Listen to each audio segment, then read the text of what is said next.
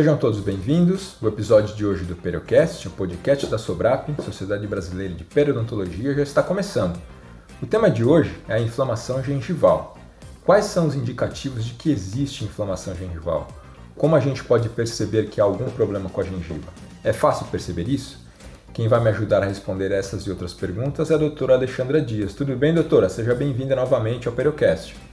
Olá a todos, eu estou muito feliz de estar aqui mais uma vez para poder tirar dúvidas, conversar com outra periodontista que eu adoro e a gente e a gente ajudar, né, quem está ouvindo esse podcast a tirar, a tirar dúvidas uhum. e a esclarecer é, fatores sobre a inflamação gengival. Ok, doutora. É, só para a gente relembrar, como a gente conversou em outro episódio, fala rapidamente da sua atuação aí no Rio de Janeiro, por favor, só para a gente relembrar. Bom, eu sou eu sou periodontista, eu sou dentista, né, especialista em periodontia, 21 anos, e eu trabalho no Rio de Janeiro, né? Eu sou eu sou dentista aqui, eu sou professora de universidade e atuo basicamente dentro dessa área mesmo. OK. Bom, então a gente vai chamar a nossa próxima convidada, que também já participou com a gente aqui no Periocast, participou inclusive do último episódio, que é a doutora Daniela Gris. Tudo bem, doutora? Tudo jóia e vocês? Oi, Alexandra, tudo bem? Oi, tudo bom, Dani? Que bom tá, estar aqui com vocês mais uma vez. Ok, obrigado, doutora. Só para a gente relembrar, fala um pouquinho da sua atuação aí em Brasília, a gente conversou no último episódio, só para a gente relembrar, por favor. Bom, assim como a doutora Alexandra, eu também sou periodontista e também atuo como, como professora em universidade e também nos cursos de especialização e como especialista em periodontia, essencialmente, né? Na, no consultório e também no serviço público como periodontista do Tribunal de Justiça do Distrito Federal aqui de Brasília. Ok, bacana. Bom, vamos conversar, vamos começar a, a conversa, vamos direto ao assunto que interessa. Eu vou chamar a doutora Alexandre.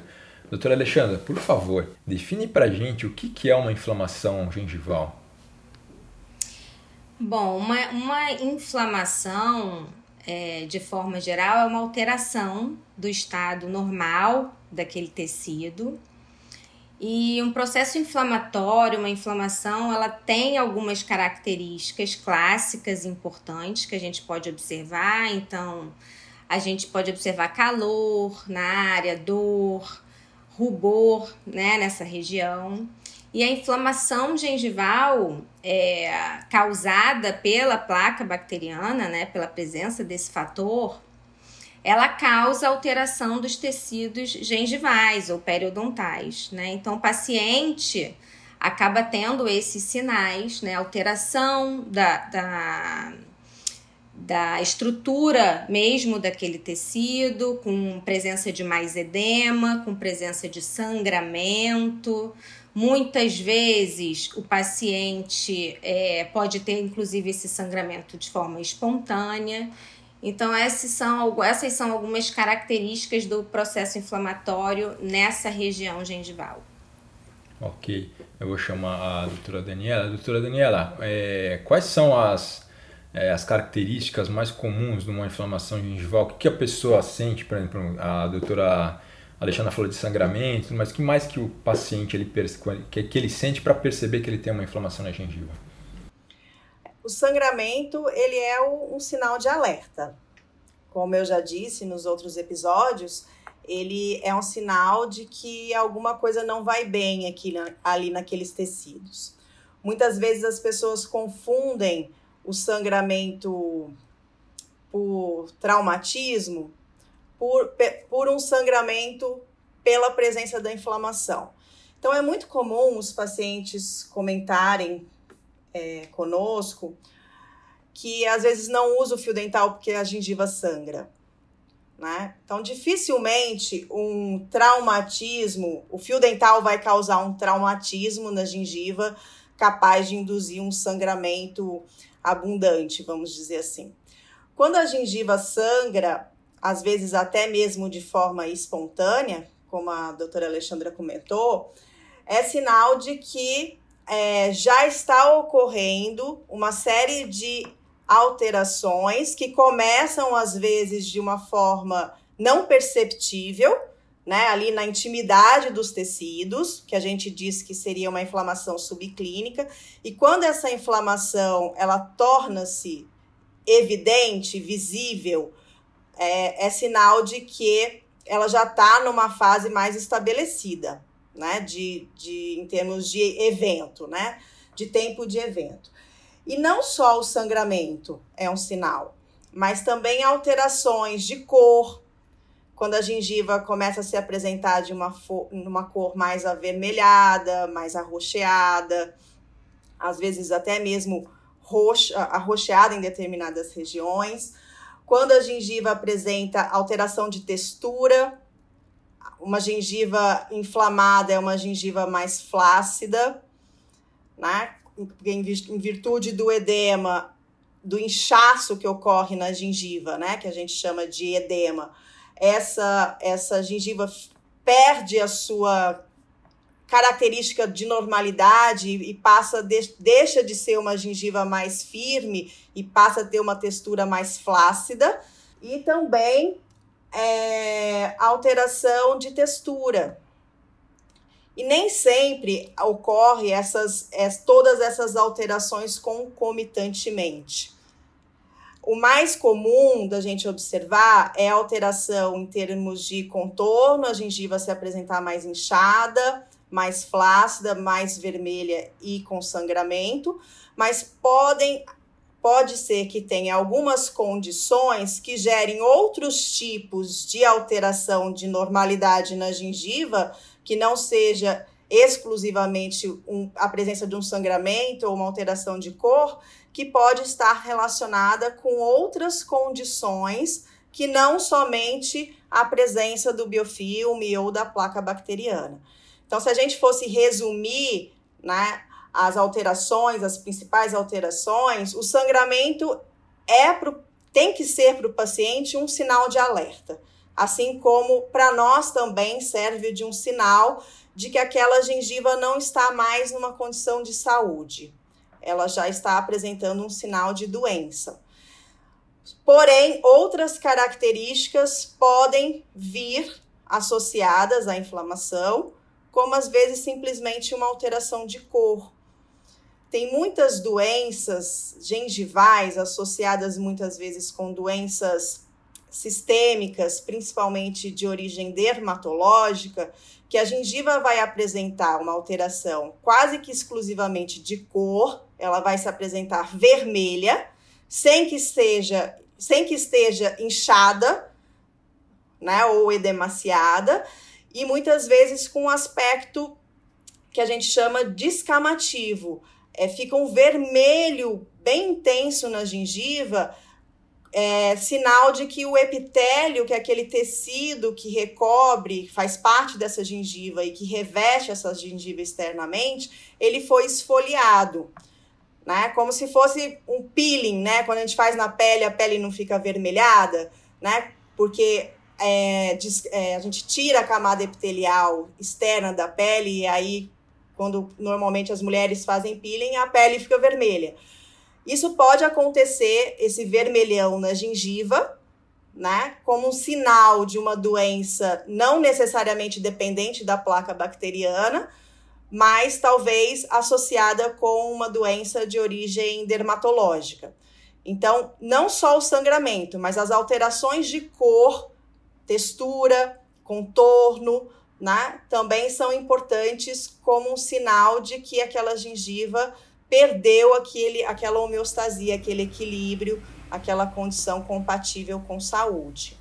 Ok. E, doutora, o paciente sente dor em algum quadro desse, desses indicativos de que ele tem uma inflamação gengival, por exemplo, dor na escovação, é, alguma outra coisa que pode é, indicar para ele que, olha, realmente as coisas não, não estão bem, é melhor você procurar um periodontista porque alguma coisa está estranha.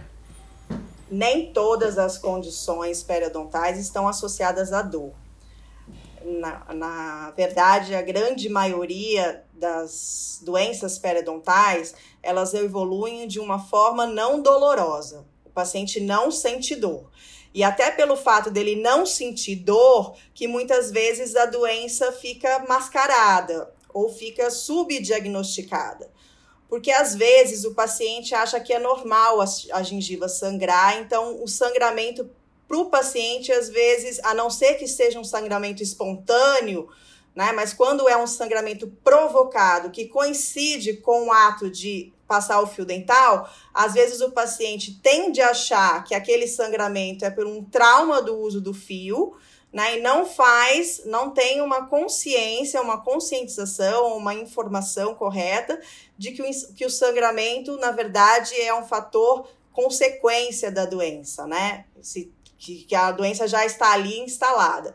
Então, nem todas as, as, as doenças periodontais ou gengivais causam dor.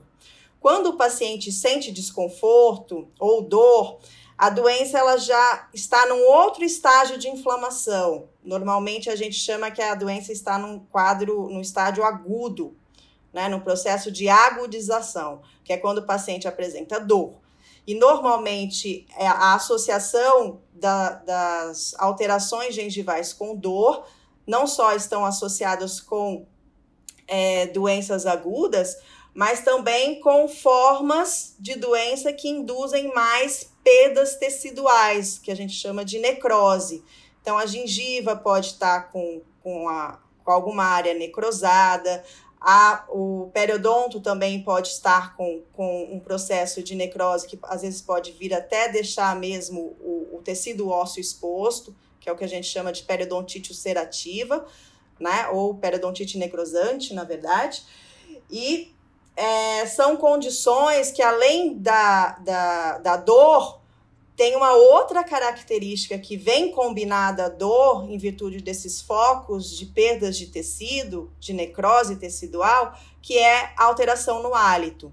Então, normalmente, o paciente, além dessas, é, dessas condições, também vai relatar um mau odor bucal, uma litose bem característica, né?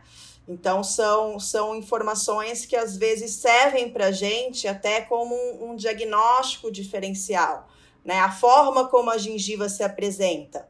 Se ela está só vermelha, sem inchaço, se ela está com vermelha com inchaço, se ela está vermelha com inchaço, com processos de perda tecidual. Então, cada combinação dessas variáveis vai sugerindo para a gente uma determinada condição.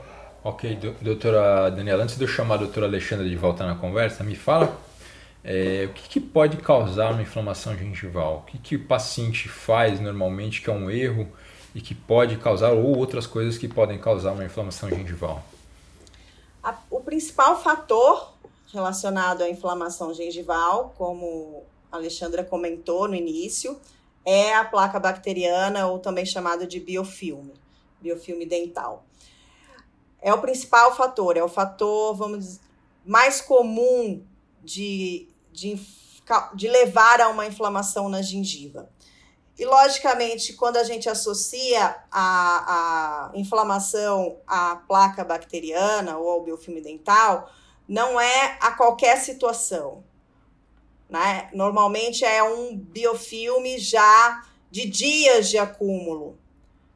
Então, é, dias de acúmulo está relacionado com o fato do paciente ou não escovar bem o dente, ou não usar o, o, o recurso correto, a escova correta, o fio dental de forma adequada, ou o paciente não escovar durante um período de tempo suficiente para remover todos esses depósitos de bactérias da superfície do dente, ou o paciente às vezes faz uma higienização infrequente, usa o fio dental num dia, deixa, fica sem usar dois dias, depois volta a usar no quarto dia, quando usa uma vez por semana.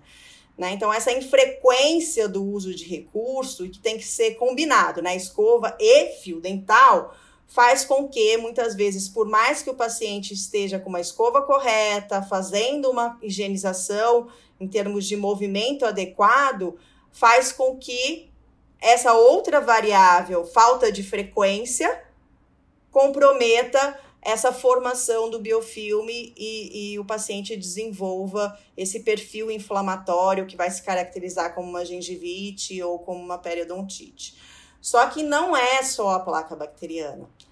Como é, toda e qualquer é, doença, ela depende de um equilíbrio entre microorganismo e a resposta do indivíduo, que a gente chama de suscetibilidade, que pode vir caracterizada tanto por uma resposta de caráter imunológico, ou seja, a qualidade das células de defesa que esse indivíduo possui, se essas células de defesa são funcionais ou não são funcionais, se, tá, se estão em quantidades suficientes ou se não estão em quantidade de, é, suficiente, né? Isso também pode é, levar a um desequilíbrio nesse padrão de resposta. Então, às vezes, o paciente tem um, um, bom controle de placa bacteriana, ele usa tudo corretamente, faz da forma adequada, na frequência correta, mas ainda assim ele pode apresentar um perfil inflamatório. Né, um status de inflamação, uma condição de inflamação no periodonto muito pronunciada pelo padrão de higiene que muitas vezes o indivíduo apresenta que é bom.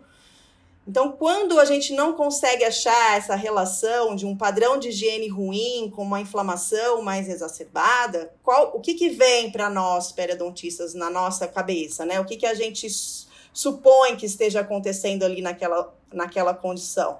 Provavelmente alguma condição sistêmica do indivíduo que esteja comprometendo como que o, o organismo dele reage a essas bactérias da boca né? Então, pode ser uma, uma condição é, de como diabetes, por exemplo, se, a, se o, o, índice de glicose sanguínea do paciente estiver alterado, normalmente os pacientes com diabetes apresentam uma resposta inflamatória diferente quando a sua glicemia está normal de quando a sua glicemia não está normal, quando ela está alterada.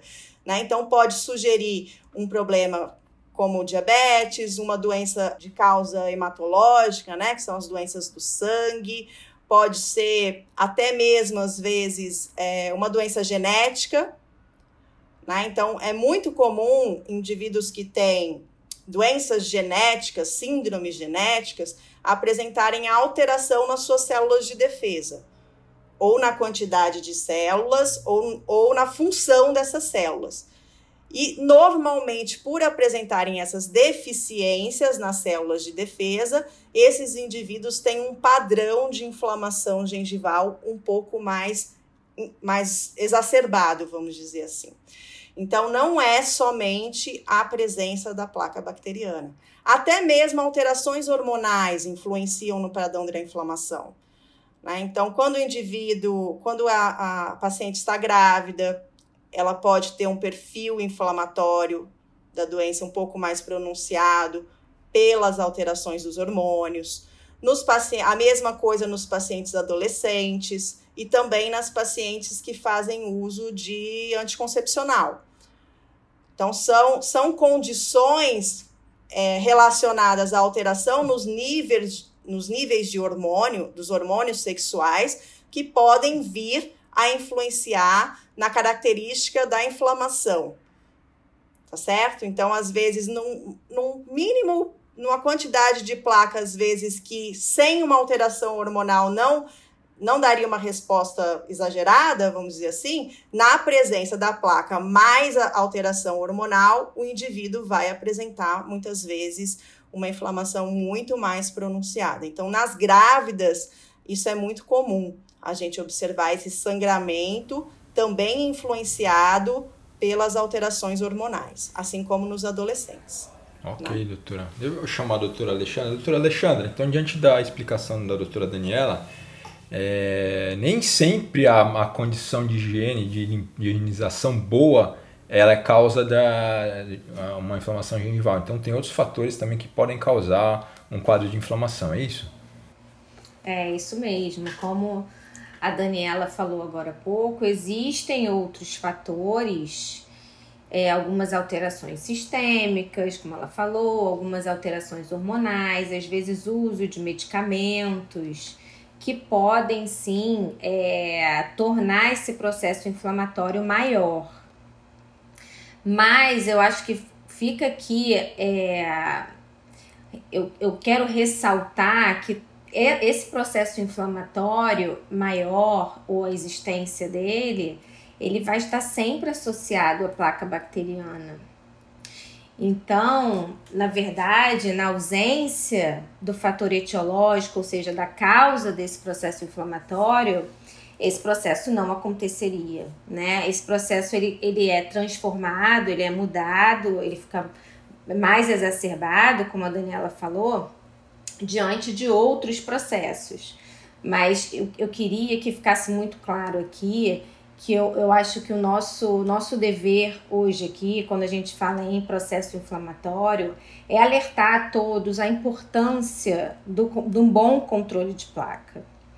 Muitas vezes, pacientes com algumas doenças sistêmicas, mesmo que eles tenham bom controle de placa, eles apresentam esse processo inflamatório, necessitando de um equilíbrio dessa doença sistêmica para que a gente consiga é, é, melhorar esse controle, né, esse processo inflamatório. Mas, de forma geral, o biofilme, a placa bacteriana são realmente é, os vilões. Assim, a placa é a vilã né, da, do processo inflamatório gengival ou periodontal.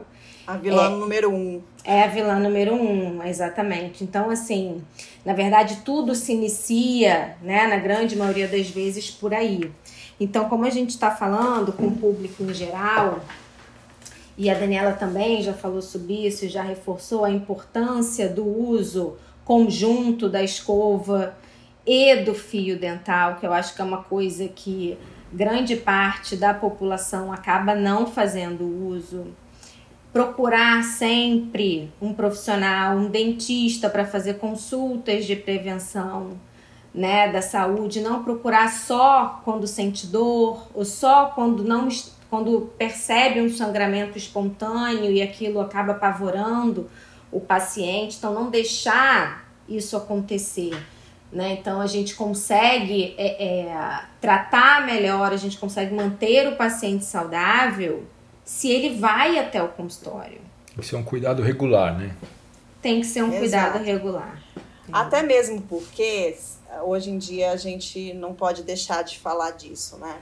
É, se você digitar no Google, né, causas de sangramento gengival, pode ser que venha a informação, ela vem, pode vir tanto de uma numa linguagem científica quanto numa linguagem mais mais leiga, vamos dizer assim, mais para o público leigo. Depende do link que você acessa, né? Quando quando quando a gente digita, por exemplo, inflamação gengival. E às vezes, dependendo do que está escrito, o paciente pode é, ficar é, extremamente preocupado. E às vezes a situação é muito simples, é só dependente de, uma, de da, da placa bacteriana, né? Então, como a doutora Alexandra comentou, a, o biofilme ou a placa bacteriana, ela é sempre um dos principais aspectos, vai ser sempre um dos principais aspectos. Se não inicia um, um, um, uma doença, né, e na grande maioria das vezes ela é o fator iniciador, ela vai exacerbar outras condições exacer associadas ou vai ser influenciada por outras condições que o indivíduo tenha. Então, de qualquer forma, ou ela inicia ou ela agrava, né? E a importância de um bom, de, de um bom exame, e às vezes pode começar com, com um autoexame do paciente, para ele se per perceber né, essa alteração, e a importância principalmente do que a gente chama de um check-up periodontal, no mínimo, né, anual, para que, no mínimo, né, a gente fala uhum. para que o paciente pelo menos vá uma vez por, por, por ano. Por ano ao dentista ou ao periodontista para fazer uma avaliação da sua condição da gengiva, para receber as orientações adequadas, o diagnóstico correto, porque muitas vezes a condição que o paciente lê na internet não tem nada a ver com a condição que ele apresenta. E às vezes até por pânico, por medo, os, os pacientes às vezes acabam deixando de consultar o profissional, né? E, e é importante a gente ressaltar, como a gente está falando para o público leigo, a grande maioria, né? Quando a gente fala grande maioria, é a grande maioria mesmo. mesmo. Né? não é. A gente está falando é sério, é a maioria mesmo. É, a grande maioria das causas de inflamação gengival são dependentes do biofilme dental. Uma minoria uma minoria vão, ser, vão estar relacionadas a outras condições, a outras, a outro perfil, às vezes até mesmo de infecção, às vezes de ser por bactéria, às vezes por fungo ou por vírus, mas até mesmo essas outras infecções vão ser agravadas se o paciente não tiver uma orientação de como higienizar e, e escovar e usar o fio dental da forma correta. Então, a importância do exame para que é, e, e tenha essa orientação. Que, é, e fora que o biofilme, a placa que a gente tem fala, que a gente está falando aqui, ela pode ser totalmente removida pelo paciente. Não é possível isso com a higiene. É muito então, bem né? destacado né? isso. É. Então, o paciente, ele, ele, quando ele faz uma boa higiene, quando ele remove, ele não vai ter é, processo inflamatório, né? Ele vai conseguir se manter saudável né? Pelo menos na grande maioria das vezes. A gente está aqui falando, ressaltando assim, um paciente sem nenhuma alteração sistêmica, importante, vamos dizer, né? Um paciente saudável que faça corretamente a sua higiene, ele é capaz de se manter saudável ao longo de toda a vida, né? Desse processo inflamatório na é, gengival. Então, assim, ele precisa ter esse treinamento, ele precisa ser orientado.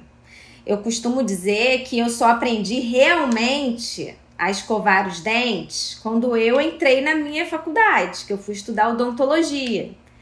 Porque os meus pais não eram dentistas e eles só falavam: Alexandra, vai lá, vai escovar o seu dente. E eu nunca tive, nem indo ao dentista, uma orientação. Você faz assim, faz assado né? Tem que, tem que usar o fio dental. Então, assim, eu realmente eu fazia do jeito que eu achava que tinha que ser. Eu acredito que muita gente ainda é se encontra nessa situação. Então, assim, é importante ressaltar que a, a gente precisa ir a um profissional para a gente ter essa orientação, para a gente fazer esse treinamento, para que a gente faça corretamente e aí consiga se manter saudável é, durante eu, a vida. Eu eu cheguei a comentar no podcast, num dos podcasts anteriores, que o fato de ser um hábito não quer dizer que é um hábito adequado.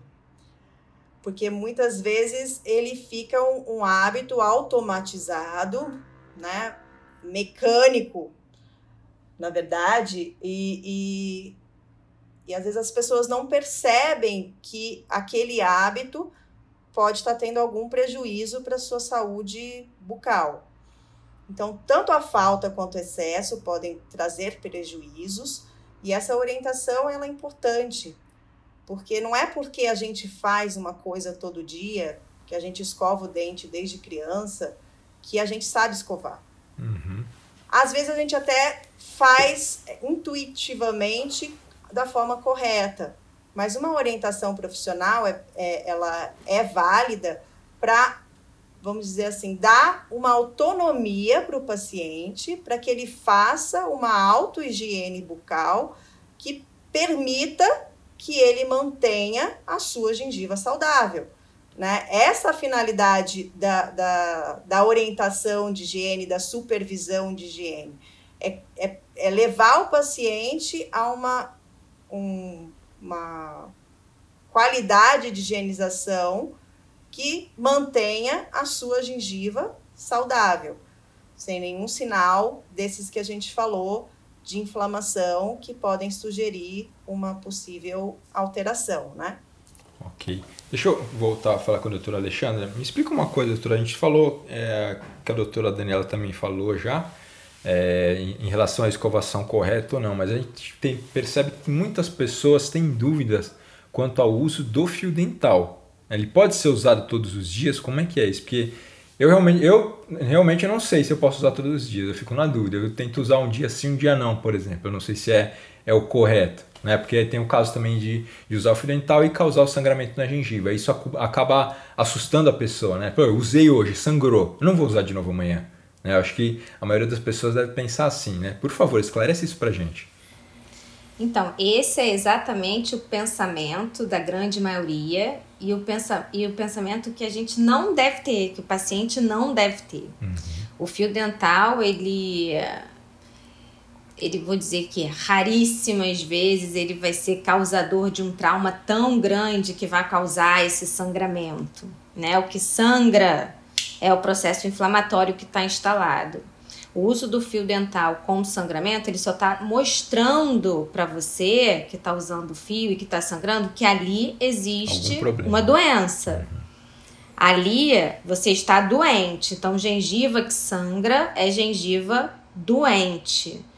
Não pode deixar a gengiva sangrando e achar, ah, é só, é só pouco, tá sangrando pouco. Não, gengiva que sangra não, não está saudável e precisa ser tratada. Assim como a escovação, o fio dental ele deve ser usado todos os dias. Então, assim, é, existem. E por que, que o fio dental deve ser utilizado? Porque existem é, é, faces do dente que não são limpas somente com o uso da escova. Então, os espaços que a gente chama de interproximais, os espaços entre os dentes, onde acontece grande acúmulo de biofilme, não adianta só escovar, se não usar o fio dental, aquele biofilme ele vai continuar retido ali naquela região e vai causar o processo inflamatório. Então, muitos pacientes só fazem a escovação, chegam no consultório e falam: Mas, doutora, eu escovo o dente 4, 5, 6 vezes por que, que eu estou sangrando entre os dentes? E aí você pergunta, e o fio dental? Ah, o fio dental não uso. Tenho medo, não uso, não sei usar, eu nunca usei, eu tenho preguiça. A gente escuta todo tipo de desculpa. E aí, quando a gente vai observar, o sangramento é exatamente nessa região. Embora ele tenha, às vezes, uma escovação ótima, como ele não usa junto o fio dental, ele continua e vai continuar apresentando esse processo inflamatório nessa região. Então, o fio dental ele tem uma forma correta de ser utilizado. O fio dental não é só para gente encaixar entre os dentes e puxar de novo. Ele precisa limpar todas as faces do dente. Por isso que eu, a Daniela, a doutora Daniela falou que ela acha válido, né, que haja esse contato do paciente com o profissional para que para que seja passada dessa forma, eu acho essencial. Eu acho importantíssimo, porque não existe outro profissional da área de saúde que vai ensinar a você a passar fio dental e a escovar os dentes. Então é essencial que se procure. E quem faz isso, na grande maioria das vezes, é o periodontista. Então, assim, pode procurar um clínico, deve procurar um profissional, um, um dentista, mas o periodontista ele está apto a ensinar a escovar, ensinar a utilizar o fio dental para que isso seja feito da maneira correta e que a gente continue aí, que os pacientes continuem com saúde é, ao longo sempre, aí da vida.